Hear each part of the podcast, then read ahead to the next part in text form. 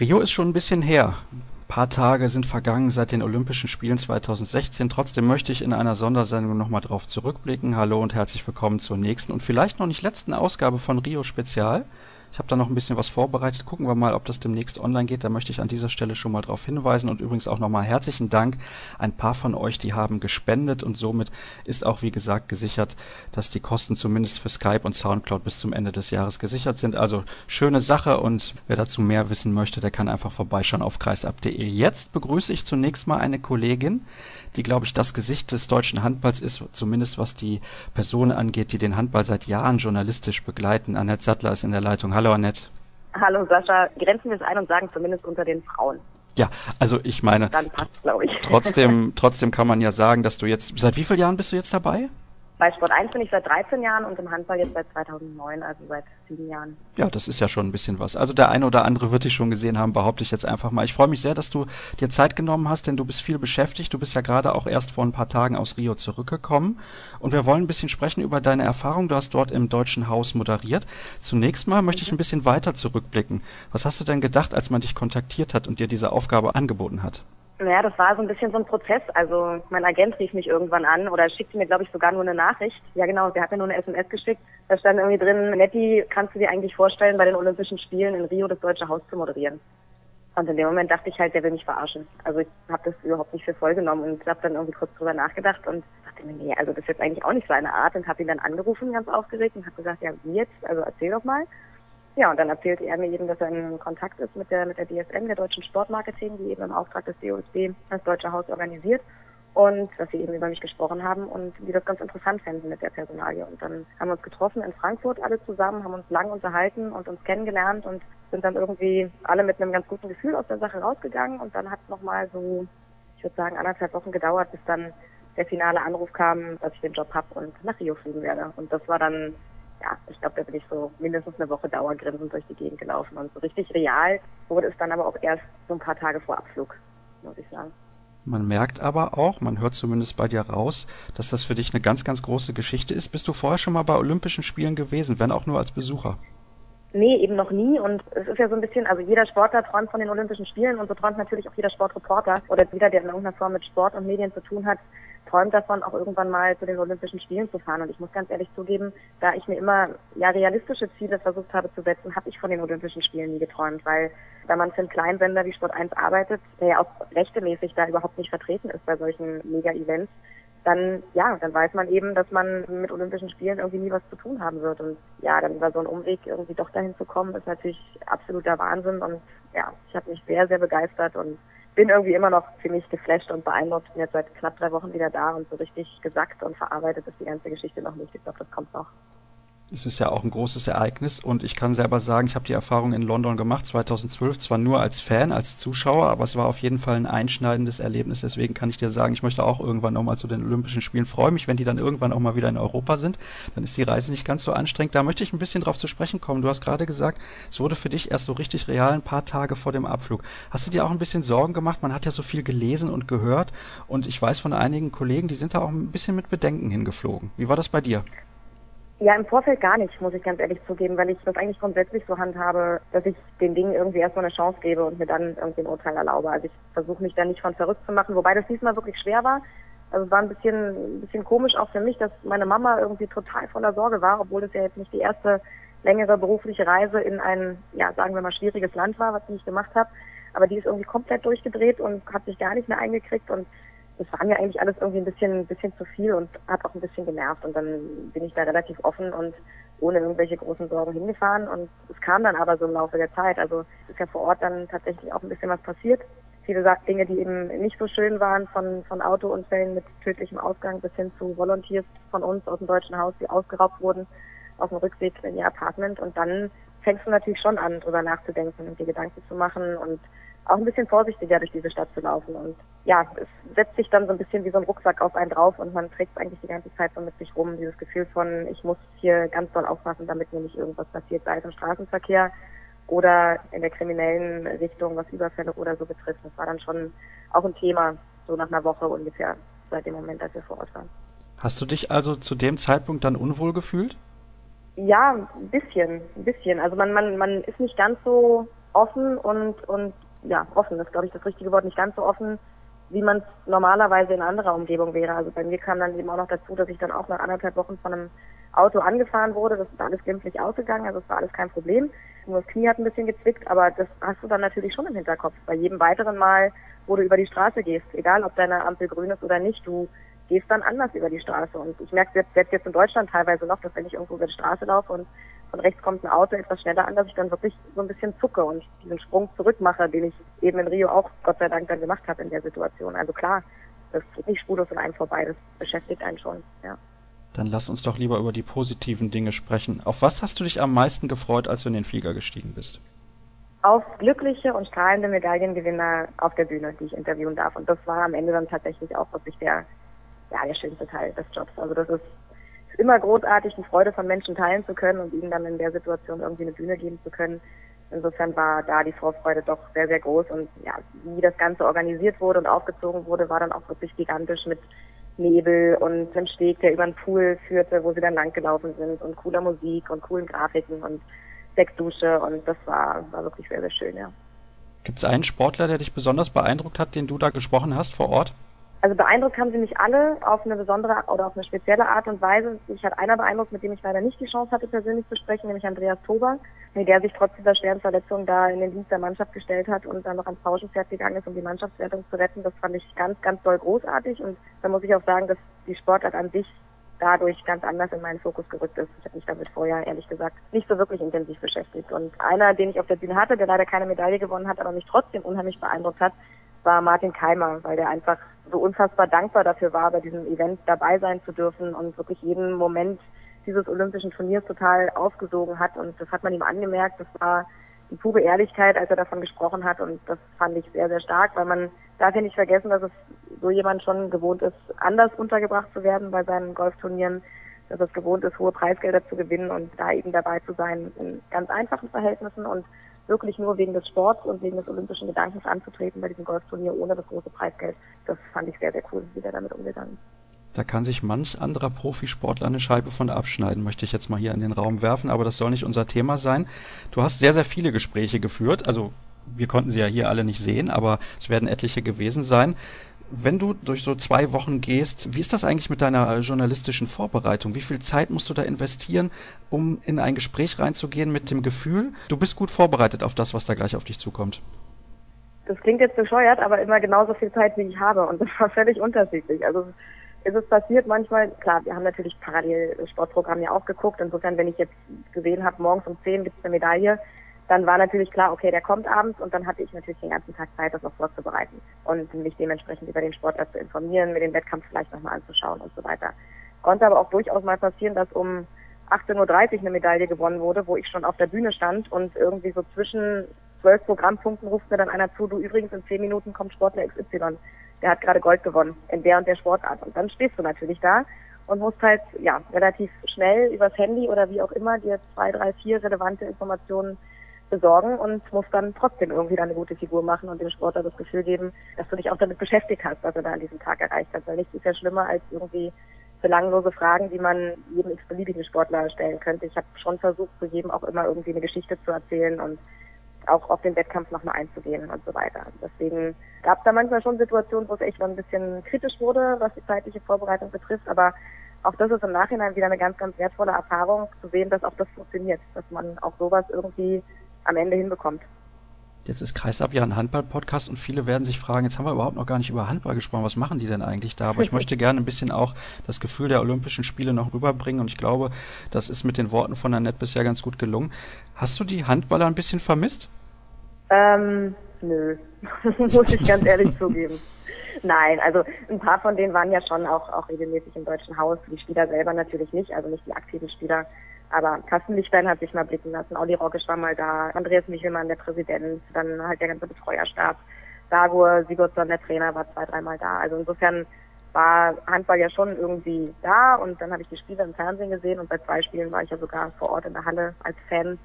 Das war auch eine ziemlich coole Erfahrung, das mal aus einer ganz anderen Perspektive zu erleben. Und dann waren sie am letzten Abend, wo das Haus dann zwar nicht mehr offiziell geöffnet war, aber da waren sie dann halt eben auch im Deutschen Haus und haben dort ihre Bronzemedaille gefeiert. Und das war dann auch okay so. Also ich, klar, ich liebe den Handball, das weißt du, das wissen viele Menschen, aber bin immer auch ganz froh, mal Situationen zu erleben, berufliche Situationen, wo ich mal über den Tellerrand hinaus gucken kann und mich auch mal mit anderen Dingen beschäftigen kann als nur mit dem Handball. Jetzt hast du gerade gesagt, du warst zweimal ja auch in der Halle und hast dir die Spiele dort angesehen von der deutschen Mannschaft. Welchen Eindruck hattest du dort von der Stimmung, von der Organisation? Wie hat es dir da gefallen? Ja, Stimmung ist halt echt ein schwieriges Thema irgendwie. Ich habe da jetzt im Nachhinein auch nochmal drüber nachgedacht und dann ist mir aufgefallen, dass wir eigentlich, also ich bin ja sonst nur bei Handball-Events, ich fand in die Olympischen Spiele, letztes Jahr waren es in Baku die Europaspiele und mir ist aufgefallen, dass wir im europäischen Raum über sowas nie gesprochen haben. Diese Diskussion über Stimmung in den Hallen fing eigentlich erst mit der WM 2015 in Katar an. Und dann war es letztes Jahr bei den Europaspielen in Baku ähnlich. Nochmal anders als hier in Brasilien, aber ähnlich. Und ja, wie gesagt, in Brasilien dann dieselbe Geschichte. Ich habe mich dann auch gefragt, womit das was zu tun hat, ob das vielleicht auch ja eine Mentalitätsfrage ist. Keine Ahnung, aber es ist natürlich schon schade, wenn ja, wenn die Hallen halt leer sind, obwohl es nach außen hin heißt, du kriegst keine Tickets mehr. Also ich habe die Situation selber erlebt. Ich habe richtig kämpfen müssen für ein Ticket fürs Spiel um Platz drei habe da wirklich fünf Tage lang hin und her organisiert und mit ganz vielen Menschen gesprochen, bis ich am Ende eins bekommen habe, weil es halt immer hieß, die Halle ist restlos ausverkauft und dann bist du da vor einer halb leeren Kulisse und das dann schon, da wundert man sich dann schon ein bisschen und es ist ja auch für, ja, für die Brasilianer selber nicht, nicht cool, wenn die Kapazitäten nicht ausgeschöpft werden. Also wenn man weiß, dass da noch ganz, ganz viele Leute gerne hingegangen wären, aber keine Tickets bekommen haben und dann bleiben die Plätze frei, da ist ja niemandem geholfen. Weder denen, die die Tickets verkaufen, noch denen, die gerne hingehen würden.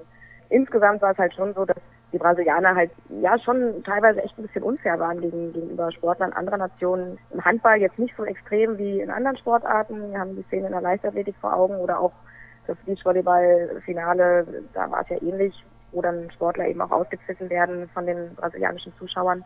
Das war beim Handball jetzt nicht so der Fall, wobei doch beim Spiel um Platz 3, so ab der ab Mitte der zweiten Halbzeit wurde unsere Mannschaft auch permanent ausgepfiffen.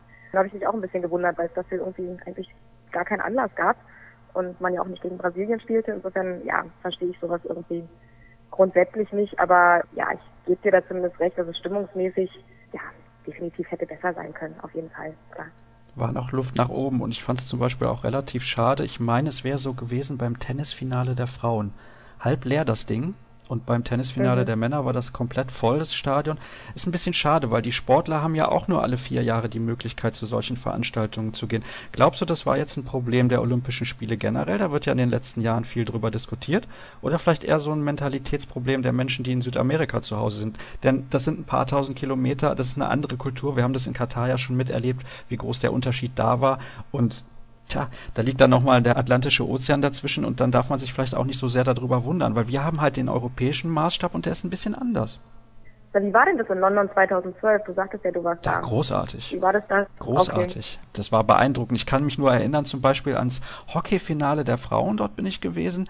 Argentinien gegen Holland. 15.000 passten da, glaube ich, grob ins Stadion. 14.500 in Orange und noch ein paar argentinische Fans. Und da war das komplette Spiel über eine grandiose Stimmung. Also habe ich selten erlebt bei einer ja. anderen Sportart, außer jetzt beispielsweise beim Fußball. Mhm, okay. Ja, das möglicherweise, also klar, ich meine, es gibt natürlich ein paar Sachen, die auf der Hand liegen. Fakt ist natürlich, jetzt vom deutschen Fan ausgehen, dass sich eine Reise nach London zu den Olympischen Spielen ja eher realisieren lässt, sowohl organisatorisch als auch finanziell, als jetzt eine Reise nach Brasilien. Das ist, glaube ich, Punkt Nummer eins. Wenn wir dann weiter darüber reden, über die Fans vor Ort, also die Brasilianer selber, dann ja, fällt das auch relativ schnell auf, dass das natürlich ein Land ist, was in großer Armut lebt. Gerade in Rio de Janeiro leben viele Menschen wirklich am, am Existenzminimum oder vielleicht sogar drunter dass die sich jetzt kein Ticket, also nehmen wir einfach das Beispiel, ich habe für mein Ticket Deutschland gegen Polen Vorrundenspiel 30 Euro bezahlt. Das ist halt schon viel Geld. Einfach, das darf man halt nicht vergessen. Wir zahlen das eben mal so, aber für andere Menschen heißt es vielleicht, einen Monat seine Familie ernähren zu können. Und dann gehst du da eben auch nicht hin, um 60 Minuten Handball zu gucken für das Geld. Und das sind, glaube ich, so, so die Hauptprobleme einfach. Der Anreiseweg für die Fans, die aus allen Ländern der Welt kommen und dann eben die Fans vor Ort, die sich die Tickets einfach nicht leisten können. Und wie gesagt, Punkt Nummer drei, was ich ja eben auch schon mal erzählt habe, war, glaube ich, auch einfach eine organisatorische Geschichte, weil wenn du kommunizierst, das Spiel ist ausverkauft oder die Halle ist ausverkauft, es gibt keine Tickets mehr und drin stellst du dann fest, es hätte doch noch welche gegeben, weil die halbe Halle leer ist, dann scheint es da auf der organisatorischen Ebene auch ein bisschen drunter und drüber gegangen zu sein. Ja, die Uhren ticken ein bisschen anders in Südamerika und was die Tickets angeht, da gab es ja nochmal eine ganz spezielle Geschichte rund um die Olympischen Spiele. Es ist schade, dass der Sport, der tolle Sport, den die Athleten vor Ort dann bieten, nicht so honoriert wird, wie er das teilweise getan werden sollte. Aber okay, da müssen wir uns mit zurechtfinden. Vielleicht ist das einfach der Lauf der Zeit. Die Uhren können wir dahingehend nicht zurückdrehen. Welches Fazit hast du mitgenommen auf deinem Rückflug? Oder ja, das war ja dann durch zwölf Stunden sind es, glaube ich, die man von Rio bis nach Deutschland wieder zurückfliegt. Warst du die ganze Zeit wach noch von den Eindrücken oder warst du einfach nur so müde und platt von der Arbeit, die du da gemacht hast, dass du einfach den Flug komplett durchgeschlafen hast? Ich war total müde und völlig erschlagen, aber ich hatte so einen, so einen, so einen, so einen fiesen Drängler neben mir sitzen, der die ganze Zeit, wenn er geschlafen hat, immer zu mir rübergekrochen kam. Mit seinem halben Oberkörper und seinem halben Unterkörper. Insofern war Schlafen für mich leider total schwierig, weil ich einfach keinen Platz hatte auf meinem Sitz. Ich wollte ihn aber auch nicht wecken, weil er war wahrscheinlich genauso müde wie ich. Das war so ein bisschen das Problem. Insofern habe ich auf dem Rückflug viele Filme geguckt. Ich bin, wie ich vorhin gesagt habe, noch nicht so wirklich drin in diesem Verarbeitungsprozess. Also ich werde jetzt nochmal für zwölf Tage in den Urlaub fahren und da einfach ein bisschen Zeit haben, weil als ich dann hier ankam, wartete natürlich auch direkt der Alltag wieder auf mich. Die Firma, wo viele Dinge gemacht werden mussten, mit Sport 1 ging es ein paar Tage später schon weiter. Insofern ist das alles irgendwie noch so ein großes Kuddelmuddel in meinem Kopf, beziehungsweise ich sage immer, mein Hirn hängt noch irgendwo zwischen Rio und Berlin fest und weiß noch nicht so richtig, wo es jetzt hingehört. Also das wird alles noch kommen, aber was ich jetzt schon sagen kann, ist auf jeden Fall, dass es sowohl beruflich als auch persönlich eine Wahnsinnserfahrung für mich war. Es war eine riesengroße Herausforderung und das war mir im Vorfeld gar nicht so bewusst, wie groß diese Herausforderung tatsächlich ist. Das kam dann wirklich erst vor Ort. Ich bin dankbar dafür, diese Chance bekommen zu haben, bin dankbar dafür, all diese Erlebnisse gemacht zu haben, all diese Menschen auch kennengelernt zu haben, mit denen ich dort vor Ort zusammengearbeitet habe. Und ich bin mir zu 100 Prozent sicher, dass mich diese vier Wochen in Rio definitiv bereichern, bereichert haben, bereichern werden auch weiterhin. Und ja, bereue es zu keiner Sekunde, dass ich zu diesem Job Ja gesagt habe, ganz im Gegenteil.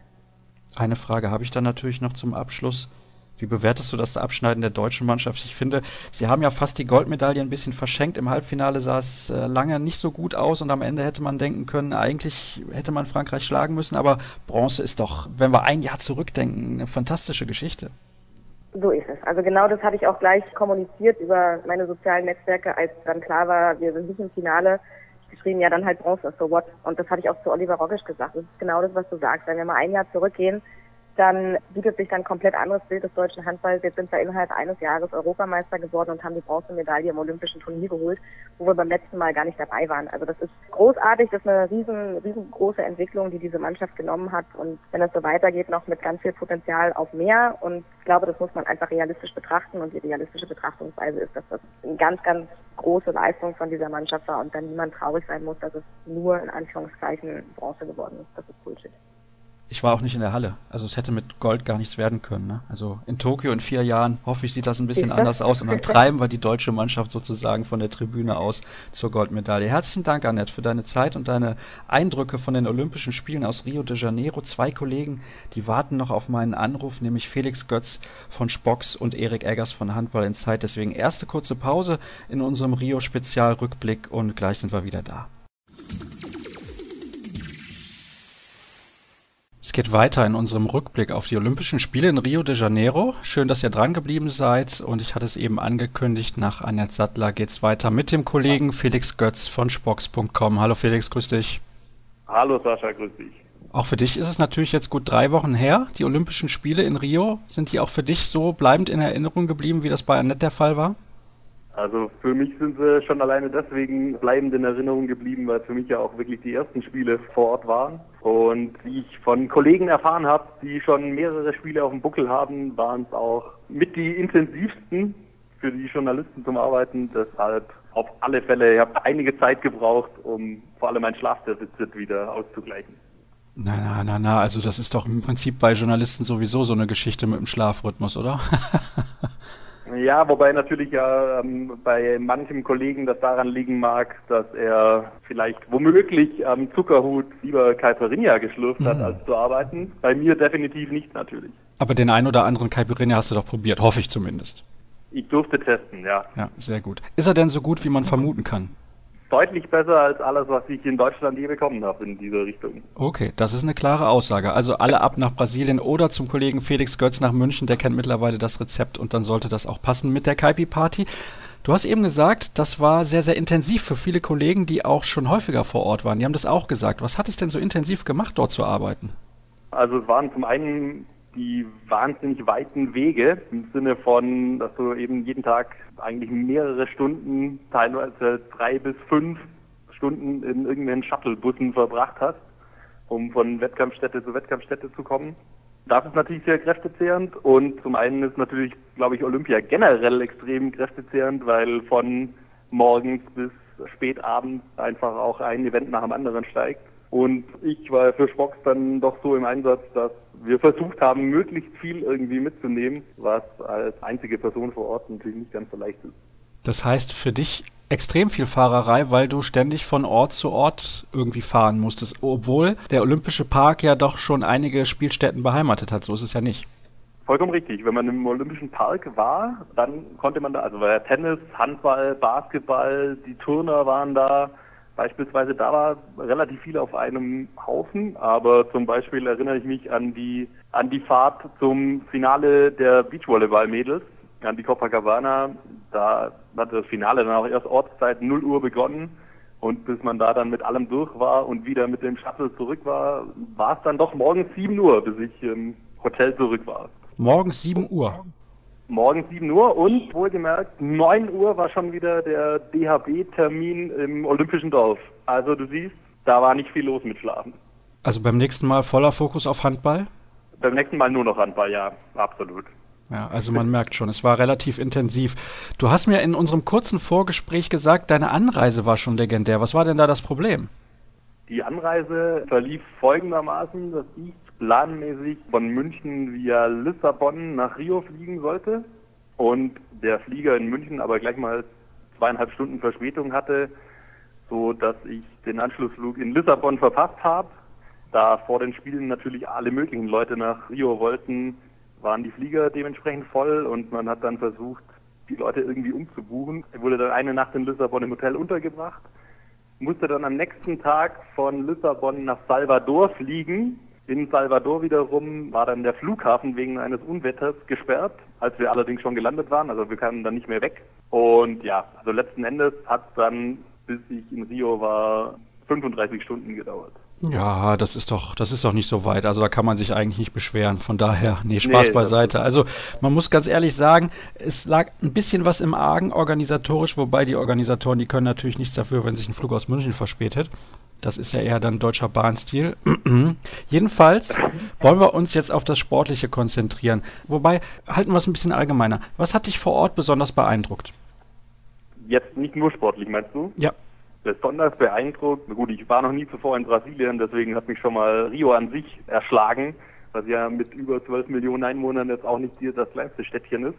Und auch das Ausmaß von Olympischen Spielen. Also klar, ich war mir schon bewusst, Olympia ist mit Verlaub keine Handball-EM, aber das Ausmaß an Interesse weltweit ist dann schon dermaßen riesig, dass mich die ersten ein, zwei Tage fast schon erschlagen hat, muss ich sagen, damit zurechtzukommen.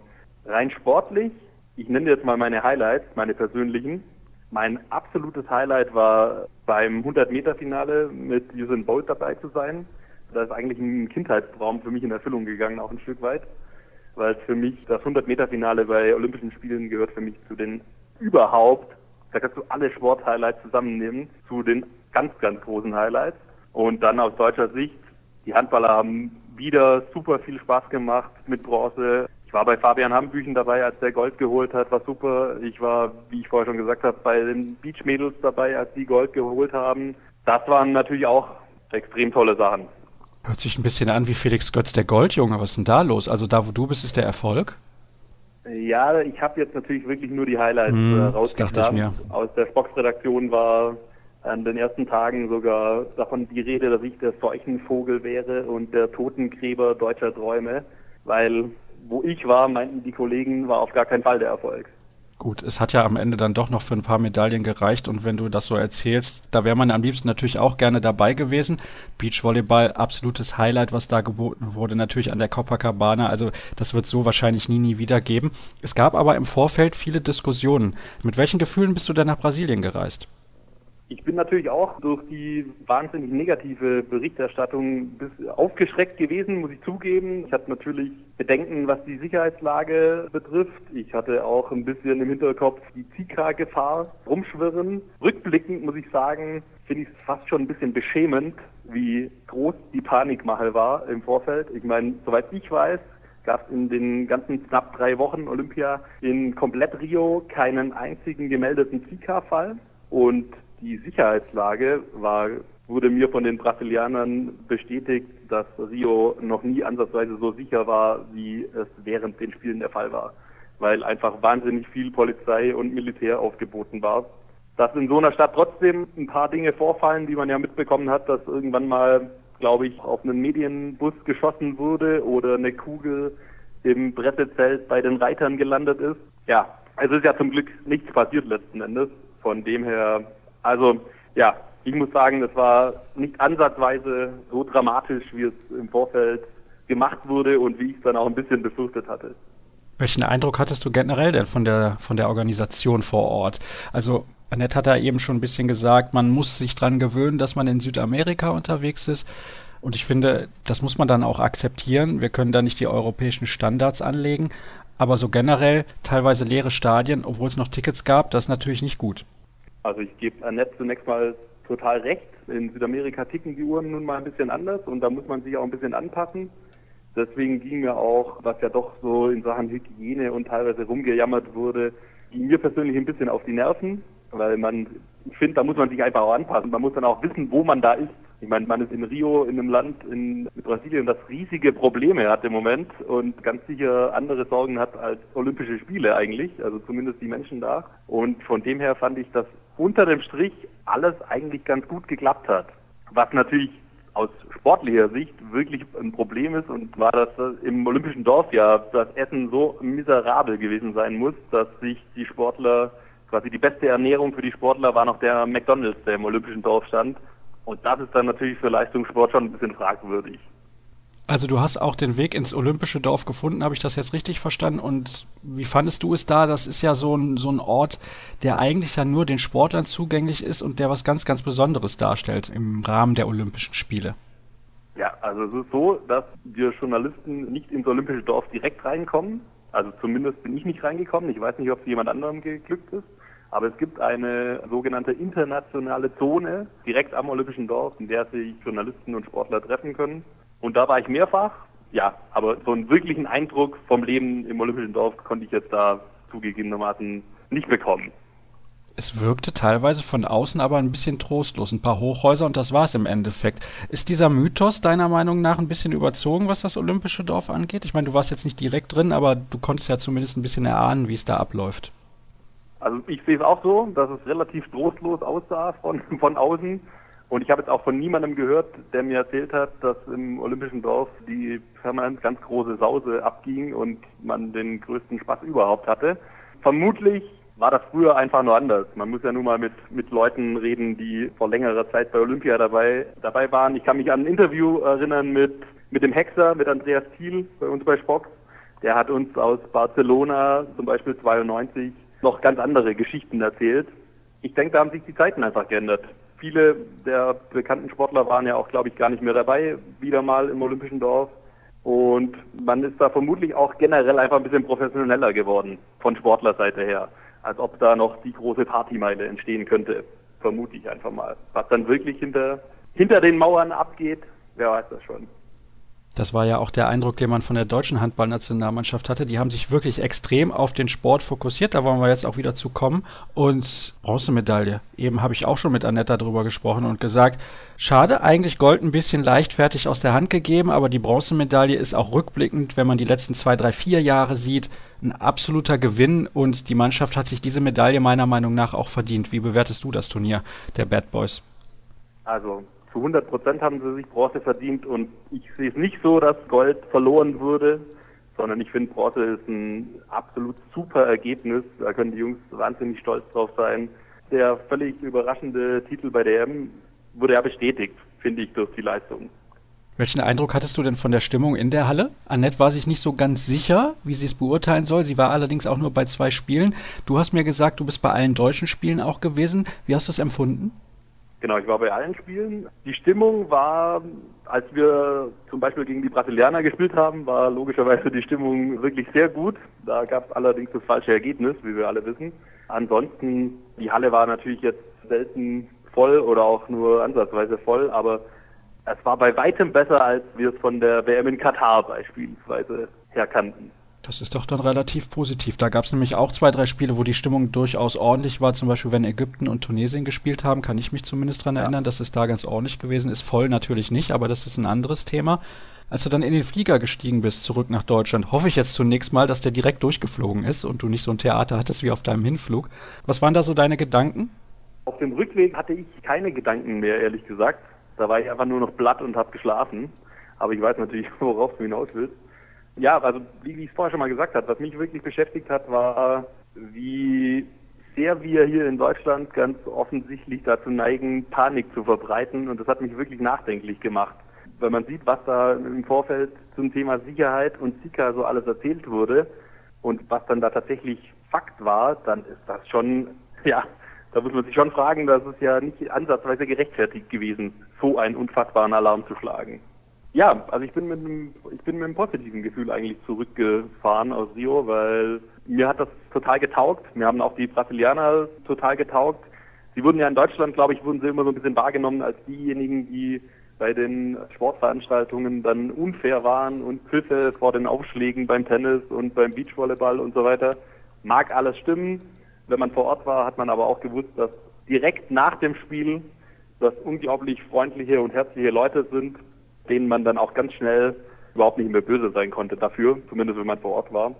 Und es waren wahrscheinlich, ich habe keine Vergleichsmöglichkeit, es waren meine ersten Spiele, ziemlich sicher nicht die besten Spiele, die es bisher gab. Du hast die Probleme vorher schon angesprochen. Es gab viele relativ leere Hallen und Stadien. Ganz oft deshalb, weil sich der normale Brasilianer die Eintrittspreise nicht leisten konnte.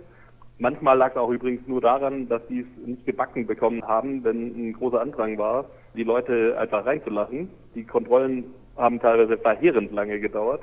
Von dem her, ja, natürlich war es ein bisschen chaotisch, aber es war südamerikanisch und ich fand mit allen Voraussetzungen, die man hatte, mit den Problemen, die das Land hat, fand ich absolut in Ordnung, die Spiele. Eine Frage habe ich dann noch, bevor ich dich verabschiede. Hast du nach diesen Spielen, nach deiner Erfahrung, die du da gemacht hast, Lust auf Tokio 2020? Oder sagst du, nee, ist schön, dass ich das mal mitgemacht habe, aber nochmal brauche ich das nicht? Ich würde sofort hinfahren. Ganz klar. Das ist eine Aussage, die lässt eigentlich keine Zweifel offen oder keine Fragen offen. Dann sage ich herzlichen Dank, Felix, für deine Zeit und auch für deine Einschätzung. Es ist interessant zu sehen, wie unterschiedlich das teilweise auch bewertet wird, gerade auch zum Thema Sicherheit. Und ich bin schon gespannt darauf, was der Kollege Erik Eggers von Handball in Zeit gleich zu sagen hat. Kurze Pause und dann sind wir wieder da. Der letzte Gast ist in der Leitung und ihr wisst ja, ich hatte ihn eben schon angekündigt, es handelt sich dabei um Erik Eggers von Handball Zeit. Moin moin Erik. Moin moin aus dem Norden. Für dich waren es ja nicht die ersten Olympischen Spiele, ganz anders als bei Annette Sattler und Felix Götz. Die beiden haben immer noch Probleme damit, das Ganze zu verarbeiten. Ich nehme mal an, das geht ja ganz anders. Ja, es sieht äh, in der Tat ein bisschen anders aus. Ich bin schon wieder quasi mitten im, äh, im Alltagsgeschäft, auch äh, um die nächste Ausgabe von Handball Insight jetzt äh, fertig zu schreiben. Natürlich gibt es da auch noch äh, eine Olympianachlese und wir denken darüber nach, äh, wie sich jetzt die Olympischen Spiele auswirken auf die, ja, auf die mittelfristige Zukunft oder langfristige Zukunft. aber ansonsten bin ich schon wieder sozusagen mit diesem olympischen Turnier fertig. Habe aber eigentlich gerade an das Turnier sehr, sehr gute Erinnerungen, muss ich sagen. Hab da, bin mit einem guten Gefühl wieder nach Hause gefahren. Warum denn? Ja, weil ich fand, äh, ähm, dass äh, dieses Turnier äh, erstens exzellent organisiert war und wir hatten als Journalisten wirklich hervorragende Arbeitsbedingungen, hatten sehr, sehr kurze Wege irgendwie zu den Spielern und auch in die entsprechende, in das, in das kleine Medienzentrum dort. Die, insgesamt die Arbeitsbedingungen waren sehr gut, Internet hat funktioniert, man hat irgendwie alle Sachen sofort bekommen. Also das war war wirklich sehr schön und äh, der Zuschauerzuspruch war ja auch sehr gut. Das ist ja so die, die allgemeine Klage gewesen, eigentlich jetzt auch äh, hier aus Deutschland, dass so wenig Zuschauer in die Stadien gekommen seien. Aber genau das lässt sich ja für den Handball nicht sagen. Die Handballhalle war ja fast immer voll. Also der, im Schnitt, glaube ich, waren irgendwie 10.000 oder 11.000 Zuschauer in der Halle. Das ist interessant. Also da sind die Meinungen komplett unterschiedlich. Wenn man dann auch die Kollegen gefragt hat, wenn die mal woanders gewesen sind, Felix Götz hat sich ja auch andere Veranstaltungen angesehen und hat gesagt, da war teilweise das Stadion halb leer. Lag auch ein bisschen mit daran, dass die Brasilianer wenig gebraucht haben, um die Leute dann in die Stadien oder in die Hallen reinzulassen. Aber beim Handball scheint es ja ein bisschen anders gewesen zu sein. Was hast du von der Stimmung so gehalten? Generell hat dir das gefallen, wie die Brasilianer da beim Handball mitgegangen sind oder eben auch nicht? Ja, zunächst muss man sagen, dass die Brasilianer irgendwie Bock äh, auf, äh, auf die Sportart hatten. Das hat ihnen irgendwie gefallen, wie diese Sportart funktioniert. Äh, äh das, insofern war die Atmosphäre eigentlich immer sehr gut und das war wohl eben auch der Grund des Zuspruches, äh, dass die Sportart sozusagen mit ihrem, ja, mit, mit ihrer äh, DNA eigentlich sozusagen, ja, den Brasilianern gut gefallen hat. Was natürlich extrem ungewöhnlich ist, äh, als Mitteleuropäer äh, zu sehen und vor allem auch im Vergleich zu den Olympischen Spielen in London, ist äh, quasi dieser Hass der Brasilianer auf alles, was irgendwie mit Argentinien zu tun hat. Ja, also dass brasilianische Zuschauer, 5.000, 6.000 oder 8.000 Zuschauer, sich ein Loch im Bauch freuen und jubeln, irgendwie nur weil Argentinier eine Zwei-Minuten-Strafe kassiert oder vielleicht eine rote Karte. das erlebt man natürlich hier in in Europa äh, eher nicht. Also ich meine jetzt nicht ein Spiel zwischen Argentinien und Brasilien, das hat ja auch gar nicht stattgefunden, sondern da spielte Argentinien, keine Ahnung, gegen äh, Slowenien oder so oder gegen wen auch immer. Und, und da ist natürlich dann die europäische Mannschaft angefeuert worden, weil es gegen Argentinien ging. Und eine andere Szene fand ich auch noch, oder ein anderes Spiel fand ich auch noch sehr bemerkenswert. Im letzten Spiel oder im vorletzten Spiel im letzten Spiel musste Deutschland äh, gegen Slowenien äh, gewinnen, äh, nicht nur im Gruppenerster zu werden, sondern damit war dann auch klar, dass die Brasilianer sich fürs Viertelfinale qualifizieren.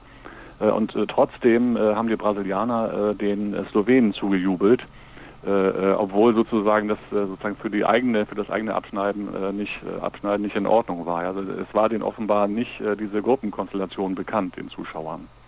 Fandest du das gerade mit, mit diesem Verhältnis zur Argentinien ein bisschen befremdlich? Ja, natürlich ist das als, äh, äh, als äh, ist es uns fremd als Mitteleuropäer. Das hat ja, das widerspricht ja auch jedem Geist des, äh, des Fair Play. Ja, das ist ja das ja, also diese dieses Fair Play und äh, diese Achtung vor der sportlichen Leistung und äh, auch des, des Gegners, das ist ja quasi kennzeichnend äh, für den englischen Sport, wie wir ihn kennen ja äh, äh seit äh, seit äh, über 100 Jahren.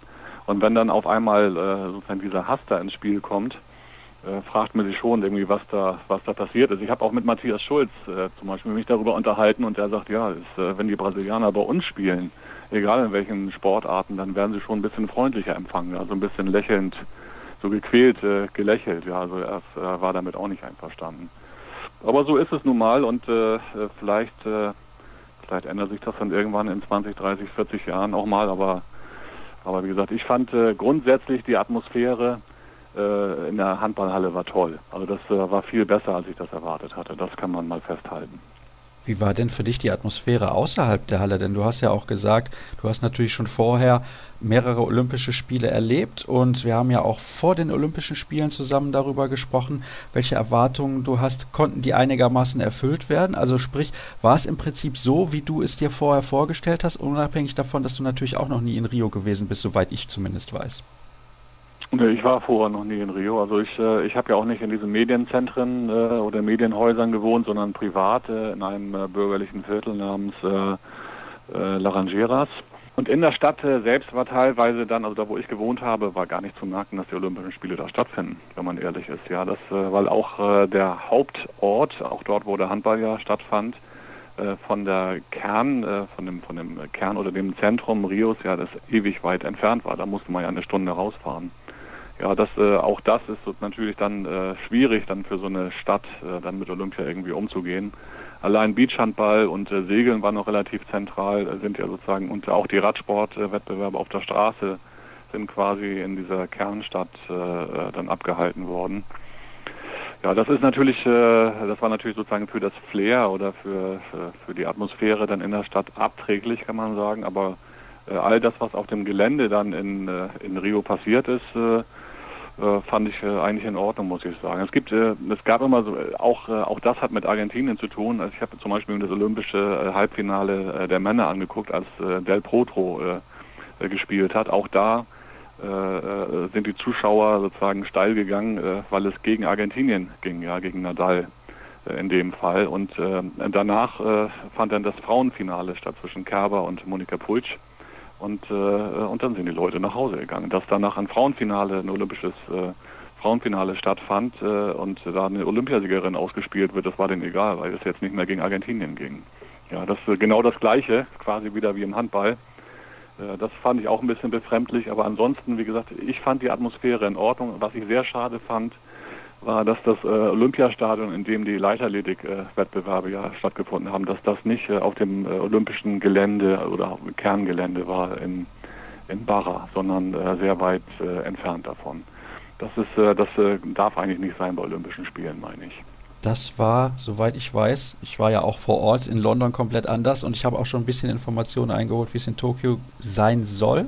Da wird es auch ähnlich sein wie in London. Also das ist natürlich eine organisatorische Sache. Ich korrigiere dich übrigens ungern, Erik. Der Argentinier ist Juan Manuel de Potro. Nadal ist der Spanier. Aber macht nichts. Die Situation ja, ist im Prinzip die gleiche. Ne? Also äh, trotzdem ging es ja darum, wie die Stimmung im Stadion war. Und ich habe das Spiel auch am Fernseher verfolgt und da konnte man das auch klar wahrnehmen. So ist es eben halt. In Brasilien ticken die Uhren ein bisschen anders, haben wir nicht zum ersten Mal in dieser Sendung gesagt. Kommen wir zum Sportlichen. Wir haben ja auch in der Vorberichterstattung, wir beide auch, darüber diskutiert, wie können sich zum Beispiel die neuen Regeln auswirken. Da möchte ich mit dir jetzt ein bisschen drüber diskutieren. Wie hast du es empfunden, die neuen Regeln bei Olympia? Ja, die Regeln haben sich enorm ausgewirkt, äh, meiner Meinung nach. Also äh, wir haben teilweise die Statik des Spiels äh, ja, äh, radikal verschoben, meine ich. Natürlich nicht in allen Spielen, weil einige Mannschaften sich ja quasi geweigert haben, dieses neue äh, Überzahlspiel mit 7 gegen 6 oder 6 gegen 6 im Falle einer äh, Unterzahl zu spielen. Äh, aber es gibt äh, eben oder es gab eben zwei Mannschaften, äh, die sich sehr intensiv diesem Überzahlspiel gewidmet haben. Das waren die Kroaten äh, und äh, und die Deutschen. Und äh, die Kroaten und die Deutschen sind ja bekanntlich im Männerturnier dann Gruppensieger geworden. Und äh, dann haben die Kroaten aber ja ihr Viertelfinale verloren gegen die Polen, äh, weil sie mit der 5-1-Deckung der Polen nicht äh, klar kamen. Äh, aber die Deutschen äh, äh, haben alleine durch das Überzahlspiel, äh, das war ein wesentlicher Faktor, meine ich, im Halbfinale gegen Frankreich sozusagen ihr eigentlich katastrophales Spiel stabilisieren können. die haben ja, wie wir alle gesehen haben, über 45 Minuten 7 gegen 6 gespielt, wenn das möglich war. Und äh, und äh, haben sich dadurch, obwohl die eigentlich wirklich einen super gebrauchten Tag erwischt haben, also der Rückraum, der vorher so glänzend gespielt hat, war ja eigentlich eine Katastrophe gegen die Franzosen, trotzdem dieses Spiel beinahe gewinnen können. Ja, und daran sieht man irgendwie, wie, äh, äh, wie wichtig äh, dieses Überzahlspiel in diesem Turnier war. Also, die neuen Regeln haben sich laut Erik Eggers schon massiv ausgewirkt, gerade in diesem Fall der deutschen Mannschaft. Ich denke, die meisten werden sich an dieses Spiel noch erinnern können. Was ist denn mit den anderen Regeln? Also das passive Spiel, sechs Pässe dann nur noch. Hast du da eine Auswirkung wahrgenommen oder eine Veränderung? Ich ehrlich gesagt nicht so sonderlich viel, denn wann der Arm des Schiedsrichters hochgeht, ist immer noch eben im Ermessen des Schiedsrichters. Ja, das, äh, das sehe ich genauso. Das, äh, ich habe auch äh, äh, nicht ein einziges Mal sehen können, dass äh, das passive Spiel wegen der äh, wegen der sechs Pässe dann abgepfiffen wurde, tatsächlich. Äh, was ich interessanter fand, war die Beobachtung, äh, dass, ähm, dass eine Mannschaft, äh, die Überzahl spielt, also 7 gegen 6 beispielsweise, dass die viel später sozusagen für das passive Spiel sanktioniert wird oder das passive Spiel angezeigt wird. Ja, das so nach dem Motto, ähm, also da, mein Eindruck ist, dass die Schiedsrichter äh, alleine dadurch, dass das Überzahlspiel quasi stattfindet, irgendwie dann das passive Spiel gar nicht mehr äh, sozusagen, dass das gar nicht mehr in Rede steht. Ja, verstehst du, was ich meine? Dass äh, sozusagen dann irgendwie äh, dieses passive Spiel quasi anders äh, interpretiert oder gehandhabt wird. Und das darf ja eigentlich nicht sein. Ja, das, äh, da, da müssen die Schiedsrichterfunktionäre und die Schiedsrichter einfach auch sozusagen anders eingestellt sein, meine ich. Ja, und wie ich überhaupt fand, irgendwie, dass, äh, dass das äußerst unterschiedlich äh, ausgelegt worden ist, das äh, passive Spiel. Und oft zu späte Armen gehoben wurde. Also ein besonders drastisches Beispiel fand ich, war auch wieder das Halbfinale Deutschland gegen Frankreich. Die Deutschen gleichen aus, 67 Sekunden vor, vor dem Schlusspfiff. Und dann dürfen die Franzosen im Prinzip bis ganz vor Schluss den Ball da hin und her spielen, ohne tatsächlich äh, eine Angriffsbemühungen zu zeigen. Also normalerweise müssen die Schiedsrichter äh, äh auch hier viel, viel früher äh, abpfeifen und den Deutschen den Ball geben. Ja, das war äh, katastrophal interpretiert nach meiner Meinung. Das war, glaube ich, nicht die einzige Situation in diesem Turnier. Teilweise fand ich das Niveau der Schiedsrichter sehr gut, bezog sich aber auf wenige Paare. Andererseits, naja, also es ist wie es ist, wir können es sowieso nicht mehr rückgängig machen. Ich möchte noch auf die letzte Regeländerung zu sprechen kommen, und zwar die mit den drei Angriffen nach einer Verletzungsbehandlung. Wie hast du die wahrgenommen? Ja, die hat sich äh, auch schon äh, ordentlich ausgewirkt, finde ich, äh, weil natürlich äh, viele Spieler jetzt, äh, obwohl sie vielleicht äh, irgendwie auch einen Schlag abbekommen, äh, natürlich schnell äh, aufstehen und äh, wieder zurücklaufen und äh, dadurch die Behandlungspausen natürlich äh, ja äh, doch drastisch auch äh, minimiert oder reduziert reduziert werden. Ja, die, diese Regeländerung hat sich tatsächlich ausgewirkt und, und dann kann man natürlich darüber streiten, ob äh, ob die das machen äh, eben äh, alleine wegen dieser äh, Regeländerung äh, oder ob es eben äh, sozusagen, äh, ob dadurch jetzt die Schauspielerei einfach dann äh, reduziert wird. Es kann ja auch gefährlich sein, also wenn ein Spieler äh, sozusagen sich dann wieder äh, hochrappelt und eigentlich aber äh, behandelt werden muss, dann ist es natürlich äh, eigentlich eine falsche Entwicklung. Also die, äh, diese Regeländerung, finde ich, muss man auch weiter diskutieren, ob das so in Ordnung ist. Ja, das, äh, das sollte weiter auf dem Prüfstand sein. Aber diese Überzahlregelung wird ja auch äh, weiter diskutiert werden. Also da bin ich äh, auch nicht, äh, da kann ich mir gut vorstellen, dass sie tatsächlich wieder zurückgenommen wird. Bei welcher dieser drei Regeln glaubst du denn, ist die Chance am größten, dass sie zurückgenommen wird? Ich glaube, dass die einzige Regel, äh, die, tatsächlich jetzt noch zur Debatte steht äh, und äh, vielleicht zurückgenommen wird, diese Überzahlregel ist, weil die einfach das Spiel zu sehr verändert. Ja, das, das wird natürlich diskutiert werden, aber da kommt es natürlich dann auch darauf an, wie der Weltverband das, das handhabt. Äh, Hassan Mustafa hat ja schon während des Turniers äh, gleich mal äh, lockerflockig erklärt, dass das ja alles wunderbar und prima funktioniert und die Zuschauer das ja toll finden. Und es, wir wissen ja, wie kompliziert das ist, solche Sachen tatsächlich dann auch wieder zurückzunehmen. Also es müsste ja eine Mehrheit ähm, für den nächsten IHF-Kongress gefunden werden. Erstmal Verbände, die sich dafür einsetzen. und dann braucht man eine Zweidrittelmehrheit, die das sozusagen wieder verändern könnte. Ja, also das sehe ich eigentlich im Moment nicht. Also es wird äußerst kompliziert. Und äh, aber auch da müssen wir natürlich dann jetzt erstmal abwarten, wie sich äh, diese Überzahlregel quasi im Alltag in der Liga jetzt auch auswirkt. Und äh, im Moment äh, sehe ich das nicht, dass sie äh, drastische Einflüsse auf das Spiel hätte in der Bundesliga, muss ich sagen.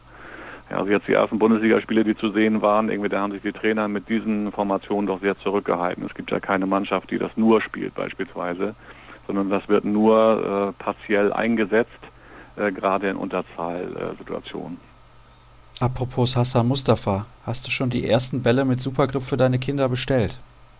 Ja, meine Kinder spielen ja, äh, muss ich sagen, kein Handball, sondern gehen zum Touren und Reiten. Äh, insofern kommt das sowieso nicht in Frage. Aber äh, was dieses Harzverbot angeht, äh, da bin ich extrem skeptisch, wie die meisten Spieler auch. Ich glaube, dass sich das so nicht umsetzen lassen wird ja, dieser geharzte oder dieser ungeharzte äh, Ball wird oder selbstklebende Ball, äh, der wird jetzt im nächsten Jahr, glaube ich, äh, uns nicht mehr so richtig beschäftigen, sondern das wird dann wahrscheinlich zu den Akten gelegt werden, nehme ich an. Ein bisschen wie die Premier League Handball? Ja, im Moment ist sie kein Thema, ganz offenbar. Ja, das äh, im Moment sieht es so aus, als würden sich die Clubs in der alten Formation, im Forum, Forum Club Handball, mit der mit der IHF äh, einigen über ein Modell über, äh, über 2018 hinaus. Das klingt interessant, da sollten wir demnächst noch mal ein bisschen ausführlicher darüber sprechen, aber ich möchte ja eigentlich auch bei den Olympischen Spielen bleiben, ist ja unsere Rückblicksendung und ich hatte es ja auch angedeutet, vielleicht kommt da noch eine zweite. Also erstmal noch aufs Sportliche bezogen, Dänemark Olympiasieger bei den Männern und Russland Olympiasieger bei den Frauen. Nach dem McLaren-Report, der da rausgekommen ist, ist das natürlich so mit ein bisschen faden Beigeschmack. Vielleicht kannst du bitte beide diese Titelträger noch bewerten. Sind das die Gewinner, die sich auch verdient haben? Klar kann man natürlich am Ende immer sagen, sie haben Gold geholt, dann haben sie es verdient, aber die auch sportlich die besten Teams waren. Ja, das Frauenturnier habe ich nicht so intensiv beobachtet, äh, sondern nur dann die, die Finalspiele mir angeguckt, äh, die K.O.-Spiele.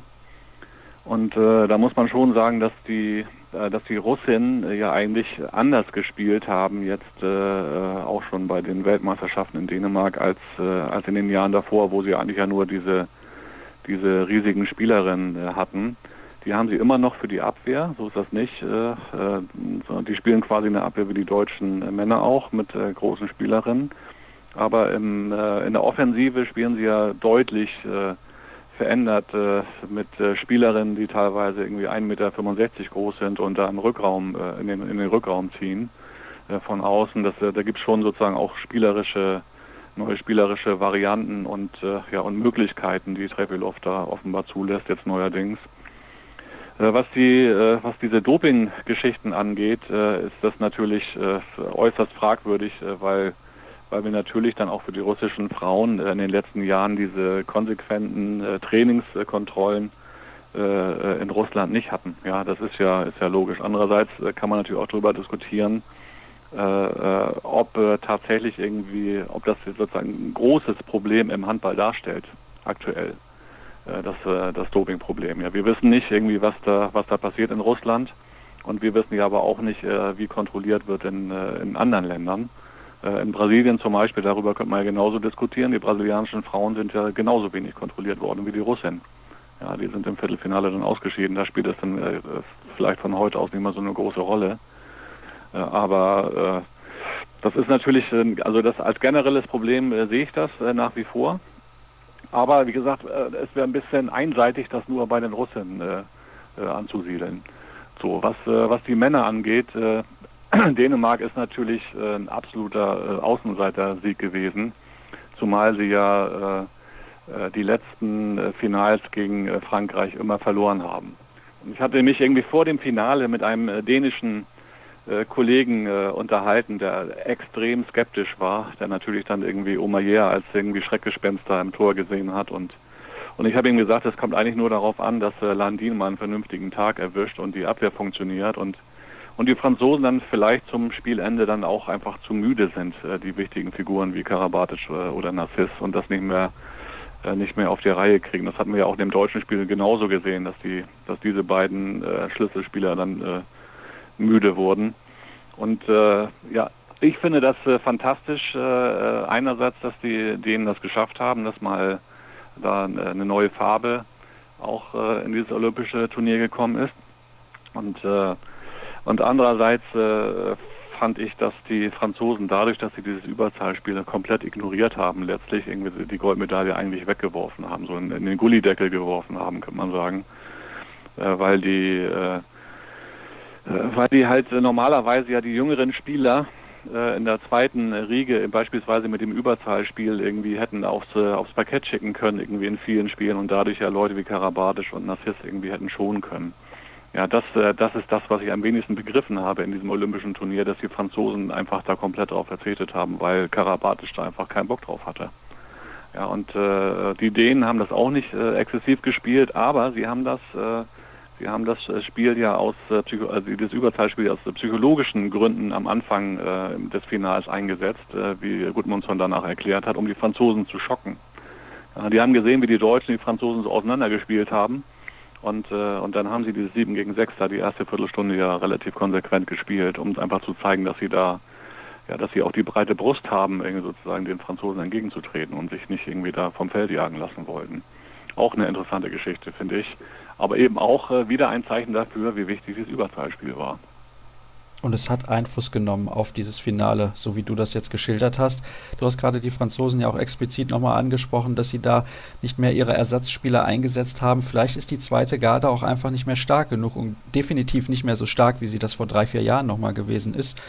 Da kommt dann auch diese Weltmeisterschaft in Frankreich jetzt noch. Glaubst du, das wird das letzte Hurra der Franzosen dieser Generation?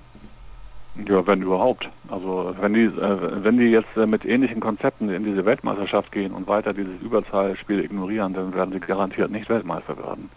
Das äh, kann man vorhersagen. Ja, dann äh, das wird andere Mannschaften geben, dann irgendwie auch wie Slowenien und die Kroaten und äh, und äh, und Dänemark und Deutschland, die dann immer dieses immer besser dieses Überzahlspiel abstimmen werden. Und die Deutschen haben das ja jetzt schon sehr sehr stark gemacht, fand ich. Und das wird ja immer weiter äh, raffiniert und verfeinert werden, ist doch, äh, ist doch logisch. Und wenn die Franzosen äh, einfach glaub, nur glauben, dass sie ohne dieses Überzahlspiel irgendwie so ein Turnier gewinnen können, äh, dann werden sie scheitern. Und zwar grandios. Das äh, kann man vorhersagen, glaube ich. Dann habe ich eine Frage noch zum Abschluss. Natürlich zur deutschen Mannschaft. Wie bewertest du das Turnier des DHB-Teams, das aus meiner Sicht sehr, sehr gut gespielt hat. Natürlich immer mit Phasen drin, wo man gesagt hat, hm, hätte nicht sein müssen, aber es ist ja auch noch eine relativ junge Truppe. Ja, das stimmt. Also es gab äh, es gab da viele extrem positive Ansätze, fand ich. Äh, positive Faktoren. Wen ich fantastisch fand in diesem Turnier war Paul Drucks, äh, der ja doch eine eher gebrauchte Rückrunde gespielt hatte und der dann gleich im ersten Spiel voll da war und äh, sich da reingeworfen hatte äh, in die gegnerische Deckung, als gäbe es kein Morgen. Ich fand auch wieder extrem bemerkenswert. Hefner, äh, finde ich, hat toll gespielt, abgesehen von seinem Auftaktspiel. Äh, überhaupt der ganze Rückraum, das hat alles sehr flüssig gewirkt. Ich habe schon gesagt, irgendwie im Positionsspiel, natürlich auch bedingt durch das Überzahlspiel. Im Positionsspiel haben die Deutschen so gut gespielt äh, wie seit über zehn Jahren nicht mehr. Das hat mich so an diese goldene Generation erinnert, wo das teilweise auch äh, durch dieses Lemgoer-System sehr flüssig abgelaufen ist alles. Und äh, also wer, wer das gesehen hat, der, der weiß, dass die Deutschen auch in den nächsten Jahren eine sehr, sehr gute Rolle spielen werden, weil ja alle Spieler so jung sind noch. Ja, die, die meisten können ja noch fünf, sechs Jahre spielen, selbst äh, so Leute wie Weinhold äh, und, äh, und Gensheimer, die ja äh, jetzt äh, 30 äh, werden oder geworden sind, äh, die, äh, die werden ja auch noch ein paar Jahre spielen. Also das, insofern äh, bin ich extrem optimistisch äh, für, die, für die nächsten Jahre, für die Weltmeisterschaft sowieso. Und äh, da wird, äh, man muss jetzt nicht irgendwie eine neue große Generation gleich ausrufen, aber äh, sie werden halt immer um diese Medaillen mitspielen und vielleicht auch den einen oder anderen Titel gewinnen.